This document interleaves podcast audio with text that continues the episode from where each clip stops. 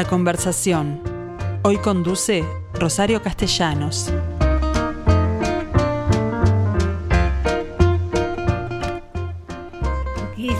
¿Qué tal, gente? ¿Cómo les va?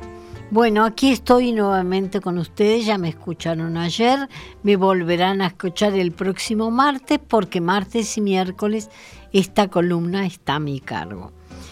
Para hoy traerles la voz de un hombre que ya conocen, Valentín Trujillo, que es escritor, periodista, pero hoy se desempeña además como director de la Biblioteca Nacional. Y como tal nos recibió el pasado viernes en un homenaje que en perspectiva le hizo a, Carlos Maggi, el querido Carlos Maggi, que a todas sus actividades agregó además en los últimos años la de con tertulio fundador, además de, de, aquella tertulia de los viernes que para mí sigue siendo eh, la número uno. Pero bueno, eso es una opinión porque ustedes saben que es la tertulia que trata temas culturales que son los que a mí más me interesan. Bueno, pero mm, Valentín, ya estuviste con nosotros en el año 2020, apenas ingresado a este nuevo cargo. Entonces decías que el tiempo te había volado, pero recuerdo que hacías hincapié en, en, una preocupación fundamental, y era que la, la Biblioteca Nacional carecía de comunicación apropiada para todo lo que tiene. ¿Es así? Hola, buen día Rosario, un gusto de volver a estar en contacto contigo y, poder tener este diálogo. Mm. Eh, efectivamente, creo que uno de los de los ejes que ha tenido este la, gestión de la biblioteca a partir de marzo del año 2020, eh, con todas las los inconvenientes. Con todos los inconvenientes y las circunstancias particulares, ¿no? Y, el mm. destino que, que, le cupo a esta administración de tener que afrontar eh, una, una, situación totalmente desconocida mm. y, original como fue la erupción de la emergencia sanitaria y la pandemia del COVID. Eh, creo que eh, en muchos sentidos el eje de la comunicación ha sido vital, porque gracias a un, a un, nuevo plan de comunicación que se aplicó en la Biblioteca Nacional y que lo lleva adelante este dos funcionarios muy solventes como son Jimena Gozo y Elisa Pifaretti, en coordinación, por supuesto, eh, con, con, la dirección y con otras áreas de, la Biblioteca Nacional. eh, creo que en muchos sentidos eh, la biblioteca ganó en, en, no en su relevancia, digamos, institucional y cultural que la tiene hace más de 200 años y que es una referencia también a nivel regional y, continental, ¿no? Pero claro, sin público.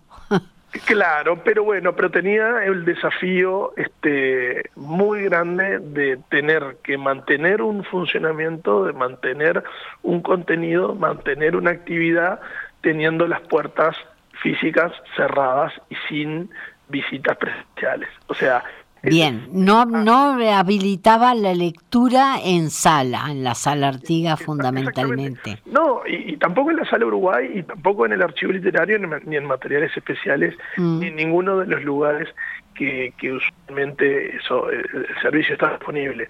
Eh, eh, y, además con buena parte de la plantilla de funcionarios en modo de teletrabajo. Claro. Claro. Entonces, eh, los desafíos fueron, fueron muy grandes. Y creo que pero ahí se volvió fundamental uno de tus principios que tiene que ver con la comunicación. Al ser virtual, bueno, tuviste que redoblar esfuerzos porque había que grabar material y, acercar a la gente en forma virtual justamente los contenidos y objetivos de, esa de esta biblioteca. Yo destacaría ahí tres aspectos eh, y aprovecho para, para remarcar también que la Biblioteca Nacional eh, está dentro de la estructura del Ministerio de Educación y Cultura. Claro, pero además es nacional. Además, claro, eh, pero digo, la, biblioteca tiene su propio perfil porque tiene, como decíamos, una historia muy longeva y es una institución muy respetada, pero técnicamente depende del Ministerio de Educación y Cultura mm, y, se trabaja en un, en, un, en un, equipo que, es, que, está muy aceitado, desde el ministro hasta la subsecretaria, hasta la, hasta la Dirección Nacional de Cultura, el de los medios públicos, eh, los museos, en fin, eh, los, los, recientemente creados institutos también, nosotros tenemos una vinculación bastante eh, cercana con el Instituto de Letras por, por motivos obvios. Entonces, ¿por qué digo esto? Porque además de la página web de Biblioteca Nacional y además de las redes sociales, que hay que decir que dos de, dos de las tres principales, como son Twitter e Instagram, la biblioteca no poseía una cuenta oficial, por lo tanto se estaba perdiendo de un flujo de contenidos, de usuarios virtuales, de interacciones muy, muy grande. Eh, sí tenía una página de Facebook bastante eh, alicaída, por cierto, y que, se ha renovado muchísimo. Pero a estos dos elementos, a la web de la Biblioteca Nacional y a las redes sociales de la Biblioteca Nacional, yo le agregaría algo que se desarrolló en, a partir de marzo del año 20, en los primeros meses más, en los meses más inciertos de la pandemia, mm. donde, donde había, mm, donde no se podía prever un trabajo, una plataforma que se llamó culturaenlinea.uy, que fue muy mm. importante y para la cual la Biblioteca Nacional también aportó mucho contenido. Claro. Entonces, en ese sentido creo que la, la biblioteca eh, que desde hace muchísimo tiempo eh, es una una esquina y es un rincón referente de la ciudad, su fachada sobre el 18 de julio, eh, que tiene... Muy mejoradas además a partir de la reja que permitió evitar el vandalismo de que eran objeto permanentemente esas fachadas, ¿no? Sí, bueno, eh, estamos en obras, en realidad hay una obra iniciada en coordinación en un convenio con el Ministerio de Transporte y Obras Públicas para la restauración de los frisos de la fachada y luego también para eh, eh, un trabajo contra los grafitis, tanto en, la fachada de 18 de julio como... Como la del pasaje Frugoni. En, el, en, el, en el callejón Frugoni, exactamente. Mm. Entonces, eh, ahí lo que, lo que nosotros, digo, para mm, volver un poquito a, la, a la pregunta inicial, nosotros lo que logramos es que esa biblioteca que está tan... Eh, digamos, arraigada en el barrio del Cordón, en Montevideo, y que es una parte tan constitutiva de la ciudad y que tiene un carácter eminentemente capitalino, pudiera extenderse y pudiera abrirse a todo el país. Y afuera. los 19 departamentos y a través, por supuesto, lo que permite la tecnología es que haya un proceso donde el mapa se amplía a todo el globo. Y nosotros tuvimos un montón de interacción con el exterior, tanto eh, con uruguayos viviendo fuera del país como con extranjeros que tenían necesidades de consulta en parte de nuestro acervo. Así que ahí creo que hay que destacar también, muy importante, al, servicio al público de referencia y bibliografía que trabajó de manera denodada y que eh, con, una, con un grado de de goteo diario, digamos, mm. digitalizó y escaneó un montón de material que los usuarios pedían desde sus casas y, bueno, ese servicio nunca, nunca se detuvo y efectivamente pudimos probar eh, ante un desafío mayúsculo, como fue eh, la erupción de la pandemia, que la biblioteca podía mantener sus puertas abiertas virtuales, aunque nuestra puerta principal sobre el 18 de julio estuviera, estuviera cerrada. Bien, pero ahora me interesa además porque la biblioteca uno la identifica fundamentalmente con libros, pero resulta que es museo también. Y hasta ahora solo se abría el Día del Patrimonio como tal. Exactamente.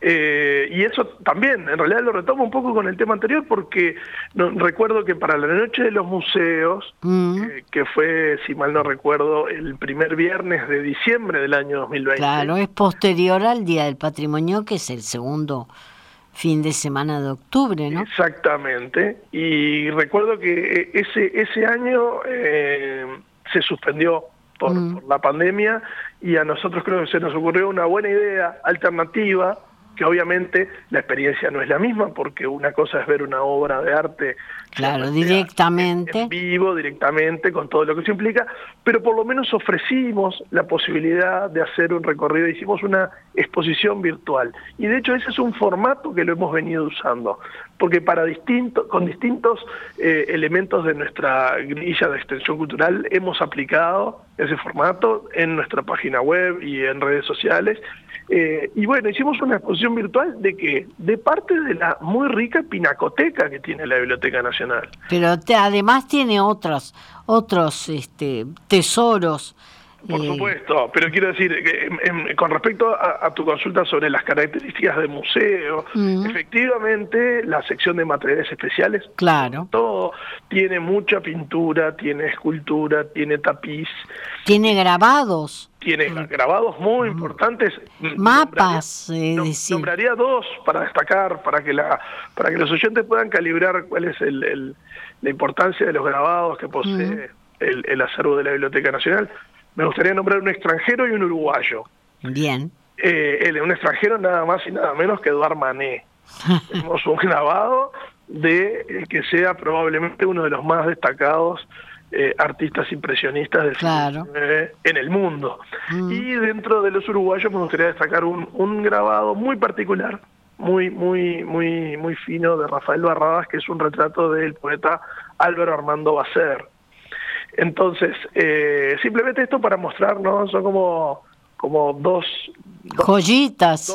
Dos, pétalos, ¿no? De, de, una flor que es mucho más extensa y que, por supuesto, tiene este, en su colección de, de papeles, digamos, ¿no? Entre libros, eh, eh, por supuesto, papelería personal, prensa, bueno, en fin, tenemos... Eh, Pero además tienen objetos, porque recuerdo que Delmira, por ejemplo, en unos, en unos este, roperos que hay en una zona, tiene sus cosas, hasta sus muñecas de porcelana.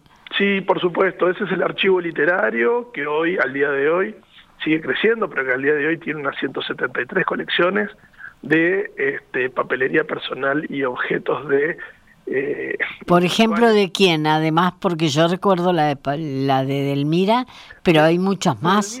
De Delmira, me gustaría agregar una cosa. El mm. archivo de Delmira está compuesto por varios objetos, por ejemplo, sí, su vestido de boda, su zapato raso, también algunos algunos cuadros que pintó Delmira siendo, mm. siendo muy joven, pero ese archivo también tiene fotografías.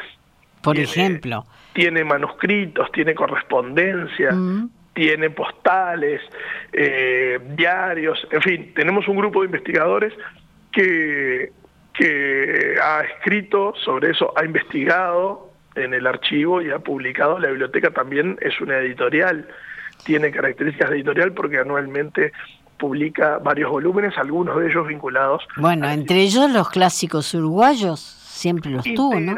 Integra la, la, comisión de edición de los clásicos, sí, es verdad, junto con eh, en este momento Ana Ribeiro Ana, Ribeiro por el ministerio eh, el director del Archivo General de la Nación Alberto. Pierres y el director del Museo Histórico Nacional eh, Andrés Aspiros. Aspiros exactamente para este año qué tienen previsto para publicar porque yo recuerdo que hasta, hasta la muerte de mis padres yo recibía dos ejemplares muy berretas por cierto, pero una colección que prácticamente eh, sustituye una biblioteca entera.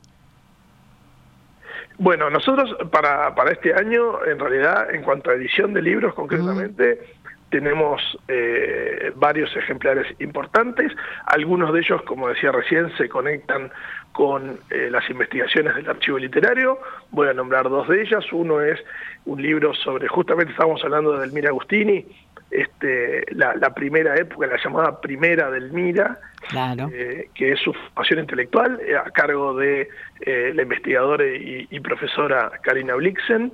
Mm. Luego un libro de poemas inéditos de Francisco Acuña de Figueroa, esta es una muy linda historia porque eh, fruto del cotejo y de la revisación de los 27 tomos de manuscritos que tenemos de Acuña de, de puño y letra de Acuña de Figueroa, él mismo decidió legar para la posteridad eh, sus obras. Y en, eh, Pero ¿quién lo hace efectivo eso? Porque en realidad tú hablabas de una hermana de Rodó que les entregó el archivo de Rodó, pero no, no me doy cuenta quién puede haber sido la persona que cumplió el testamento de nada menos que el autor de la, del himno nacional, ¿no? Sí, bueno, Acuña de Figueroa eh, no solo no solo su vinculación con la biblioteca fue, fue muy cercana porque él fue director. Claro. Este, entre 1840 y 1847, parte de, su gestión, eh, la ciudad estaba sitiada en el marco de la Guerra Grande. Claro. Fueron momentos de, de mucha de mucha necesidad, digamos, momentos complicados les tocó les tocó a Acuña. Eh, en realidad fue la familia, Acuña de Figueroa no tuvo hijos, pero familiares eh, le, legaron los manuscritos cuando el director era este, José Tabolara. Eh, esto es eh, en, la década de 1870, Acuña muere en 1862. Pero bueno, más, más allá de eso, este, es muy importante los, los volúmenes de, pues se puede ver la caligrafía de Acuña de Figueroa. Claro, pero además ahora lo, creo que lo, eh, lo que quiero destacar hoy es que eso está eh, abierto al público los miércoles, por ejemplo, con una visita guiada. Sí, este, este sector en particular, que es el archivo literario, es una mm. bóveda donde están todos esos documentos, no está abierto a todo el público, sino que es una zona restringida solamente para los investigadores. Claro. Lo que sí es importante destacar es que hay visitas guiadas, por supuesto, de parte de la bibliotecóloga Graciela Gufanti, y esto es los, Qué bien. los miércoles, este, los miércoles sobre las 18 horas. Mm. Em, ¿Qué muestran en ese caso? Bueno, hay un circuito interno donde se recorre desde el hall de entrada y, y las frases este, artiguistas, digamos, que terminan definiendo la fundación de la biblioteca, allí en, en la entrada de la sala Ferreira, el auditorio Ferreira, que es eh, eh, el, el, sótano, digamos, de la biblioteca, eh, y tenemos ahí una hermosa sala que desde hace un tiempo está gestionada por el SODRE, pero que es una parte estructural del edificio de la, de la biblioteca. Pero además tiene entrada propia, es una sala que yo considero de, las que tienen, tienen más aptitud para música. Tiene una gran acústica, sin duda. acústica perfecta. Y tiene, un gran piano definido por algunos destacados pianistas nacionales como de los mejores pianos que tiene el país, está allí en, la Baferreira. Pero bueno, el recorrido de la visita guiada eh, eh, obviamente tiene una parte introductoria, donde se explica un poco eh, los orígenes de la institución. Claro, la historia. Exactamente, cuáles son sus, orígenes, cómo se desarrolla desde su fundación por parte de Damos Antonio de la Rañaga en 1816 y va recorriendo distintas partes del edificio, la sala de ficheros, denominada Juana de Barburú, la parte de la atención al público en mostrador, con el montacargas, que es una especie de eh, columna vertebral de la biblioteca. Claro, que, lleva, eh, lleva un funcionario a, bueno a, buscar lo que le pide la persona en el mostrador, ¿no? Sí, la Biblioteca Nacional tiene eh, seis niveles, tiene mm. dos subsuelos, un, nivel de planta a nivel de calle, digamos, y luego tiene tres pisos hacia arriba, y en cada piso hay distintas colecciones. Eh, Los subsuelos, por ejemplo, están las colecciones de, de diarios y de prensa, que son muy pedidas. O sea que, y luego se pasa a la sala Artigas, que es la sala de lectura principal, y es el como el centro neurálgico del edificio, eh, y luego se recorren eh, la sección de eh, materiales especiales, donde decía que estaba buena parte de la pinacoteca, y también se recorre el, el, el foyer de ese lugar donde está ubicada la Galatea. Expliquémosle a los oyentes que la Galatea es una antigua imprenta del 900 que perteneció al matrimonio de José Pedro y Berenguer, y, y que en esa imprenta se publicaron buena parte de los libros más importantes de la generación del 45. Esa máquina que perteneció al matrimonio Díaz Berenguer fue donada a la biblioteca por su hijo, Álvaro Díaz Berenguer, y, bueno, estaba, estaba digamos, estaba en, no estaba en las mejores condiciones, obviamente que hacía muchísimas décadas que no funcionaba, tomamos la decisión de restaurarla. Pero había más cosas en ese, en ese foyer. además de la máquina. Exactamente, en ese lugar también hay, hay algunos rastros de la llamada biblioteca china. Claro. O, colección china que albergó la Biblioteca Nacional durante muchísimo tiempo. Que trajo Maggi, además el otro día me enteré. Maggi fue uno de fue una de las de las palancas, digamos, mm. entre comillas, para que eh, esa biblioteca imperial que luego de la Revolución China de, de, Mao de 1949 la quisieron esconder. Todo eso me enteré en, el otro día. Fue, para, fue para Ginebra, y luego vino para, para Montevideo y con la biblioteca vino una especie de un guardián, eh, un celoso guardián que, que, custodiaba esa colección de libros milenarios. Pero no solo libros, yo recuerdo que había mobiliario chino. Es cierto y de hecho a modo de agradecimiento, cuando en el año 92 se retira a la biblioteca y se va a la isla de Taiwán, donde está hoy, eh, a modo de agradecimiento, bueno, eh, la, el gobierno de Taiwán le lega a la Biblioteca Nacional algo de mobiliario, por ejemplo, una muy bonita mesa de ajedrez claro. y, algunos, este, algunos cuadros que son tapices de seda. Eso también está en, en esa... Eh, en, ese espacio antes de entrar a materiales especiales. Todo esto forma parte de la visita. Pero y de materiales especiales, entonces, ¿qué puede mostrar? Materiales especiales puede mostrar... Yo lo recuerdo como uno de los puntos altos de la biblioteca cuando la visité. Exactamente, entre otros elementos maravillosos puede mostrar un cantonal gregoriano de la Edad Media. Es un incunable eh, absolutamente, que, cuyo el material de sus páginas ni siquiera es el papel, es, es pergamino, la técnica de pergamino, que es piel animal tratada con varias resinas. Es anterior a la imprenta, por lo tanto no no se trata de, de palabra impresa. No, no, no, no, no, es de puño y letra de un copista, que, es, que es maravilloso. No tenemos demasiada información, hay sí una, una publicación de un investigador llamado Enrique Merelo que aborda y analiza el manuscrito. No sería nada raro que fuera un monje de alguna de esos monasterios perdidos que tenían tiempo como para ello, ¿no? Exactamente, una de las teorías más firmes es que eh, esto habría sido confeccionado en el año 1300 y 1400 en un monasterio en la provincia de Málaga. en España. Tampoco tenemos tan claro cómo llegó a Montevideo, cómo es la trazabilidad mm. del manuscrito. Eh, pero bueno, tenemos, por ejemplo, una, una Biblia de Guter, eh. Microlibros, cuando hablo de microlibros, hablo de libros del siglo XVII, por ejemplo, de Erasmo de Rotterdam, libros holandeses que son más pequeños que una moneda de un peso, se leen obviamente con, Qué increíble. Eh, y bueno, y, también destacaría, eh, vinculado a nuestro país, por ejemplo, allí tenemos los ejemplares originales de La Estrella del Sur, o The Southern Star.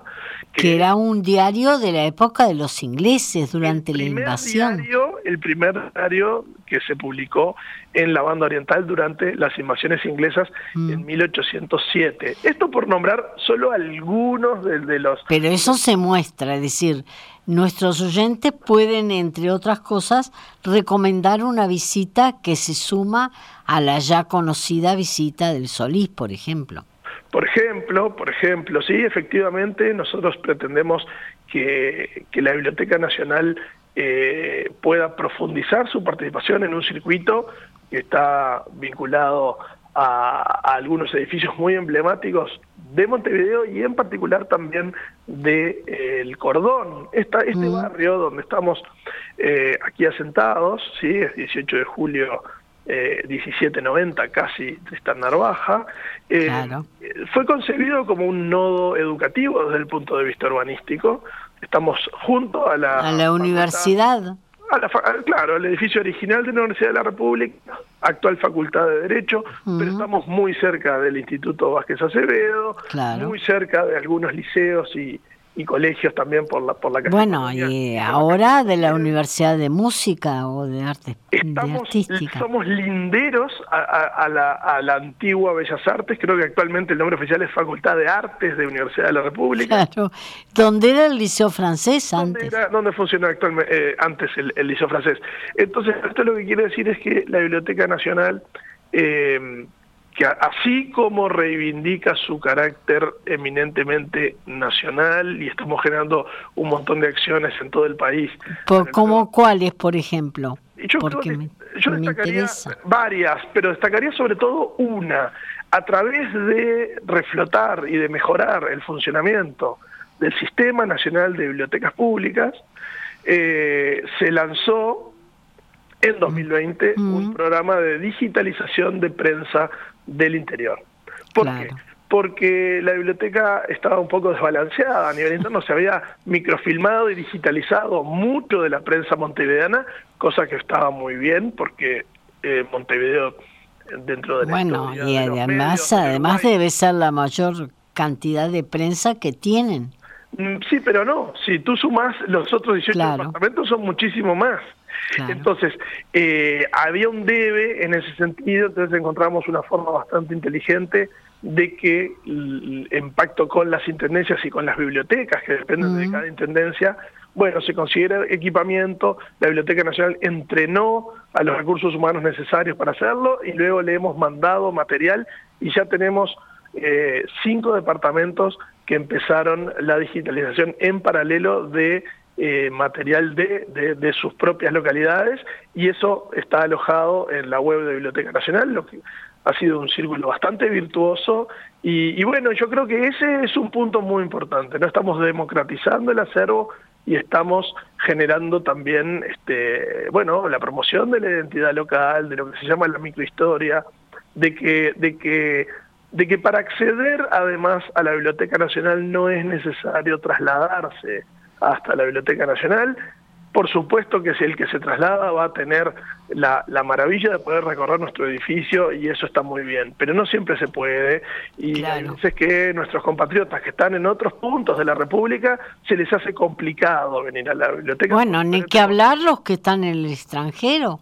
Pero no, no, no hay que irse tan lejos, basta que uno diga, bueno, ¿cuál? Porque a ver, la, la, Biblioteca Nacional del Uruguay se financia con impuestos que pagan todos los uruguayos, no solo los mm. montevideanos. Mm. Entonces, si tenemos, por ejemplo, alguien que está en Bella Unión, o en El Chuy, o en Carmelo, o en Paso de los Toros, también tiene todo el derecho a tener un servicio de parte de Biblioteca Nacional. Entonces, la mm. Biblioteca Nacional tiene que estar preparada para eso. Yo creo que durante muchísimo tiempo la biblioteca pensó solo en sí misma y en su sitio físico en Montevideo y tiene un debe todavía con el resto del país. Por eso es que... Más allá de que le, exige igual el envío de todo lo que se publica en el interior también. Por supuesto, pero ese es un camino solo de ida. claro, por eso digo. Por ley, por ley, el depósito legal está asentado en Biblioteca Nacional y mm. todo lo que las imprentas imprimen debe ser remitido en, varios ejemplares a Biblioteca Nacional. Y eso está bien porque la biblioteca es parte de su objetivo, es la memoria del Uruguay. Por eh, supuesto, pero como tú decís, si le estableces esa obligación al interior, también le debes dar algo. Absolutamente, absolutamente, y creo que todo lo que se ha digitalizado, tenemos más de 100.000 documentos digitalizados en nuestra página web, eh, bueno, eso es parte también de una relación que la biblioteca está cultivando con el resto del país a través de las bibliotecas, a través de las direcciones de cultura, de las intendencias. Es muy importante ese vínculo y es muy importante que la biblioteca, de distintas formas, sea a través de una donación, sea a través de una capacitación, sea a través de la presentación de un libro, de una investigación, o sea a través de este programa de digitalización, está vinculada con cada departamento. ¿La sala Uruguay sigue estando? Por supuesto, la Sala Uruguay, que es una... ¿Es de las que se visitan? Se visita, se visita en, menor cantidad que, obviamente en menor cantidad que la Sala Artigas, que es la sala principal, claro. porque en general la Sala Uruguay es una sala también para investigadores. La mm. Sala Uruguay este, tiene... Digo, en estas visitas guiadas no, no, no, se recorre. En, en las visitas guiadas no, no se visita la sala Uruguay porque en realidad el valor de que tiene la sala Uruguay es el contenido, por supuesto. En sus libros y sobre todo en, también en, algunas revistas, folletos mm. y, versiones facsimilares. No, no es tan vistosa desde el punto de vista visual. Claro. Eh, eh, es muy importante en su acervo. Perfecto. Eh, creo que por ahora es una vez por semana. Exactamente. Nosotros además eh, a media mañana y al inicio de la tarde tenemos con agenda previa eh, visitas de em, escuelas y colegios y mm. liceos, mm. ¿sí? tanto en el ámbito de primaria como en secundaria. Y este, también con la guía correspondiente. Tanto con eh, Raquel Silvetti como con Graciela Bufanti. Y tenemos, eh, por suerte, luego de que pudimos reabrir nuestras puertas, una agenda muy cargada y recibimos a instituciones educativas de todo el país. Perfecto. Bueno, creo, Valentín, que con esto queda claro la importancia de nuestro contacto con la biblioteca, más allá de que tú sabes que yo la, la tengo pero, por otros motivos. Y bueno, y mi invitación es a que la visiten, porque realmente es un edificio que vale la pena, más allá de los homenajes y las presentaciones de libros que pueden ocurrir en esos auditorios como el que tuvimos nosotros, pero hay uno al lado que es más grande todavía, ¿no? Claro, claro, sin duda, sin duda. Yo te agradezco a ti el espacio y la oportunidad de que eh, bueno, los oyentes de, de, Radio Mundo puedan enterarse de todo lo que estamos haciendo, del trabajo que estamos desarrollando y que los esperamos con mucho gusto. Bien, muchísimas gracias, Valentín. Gracias a ti.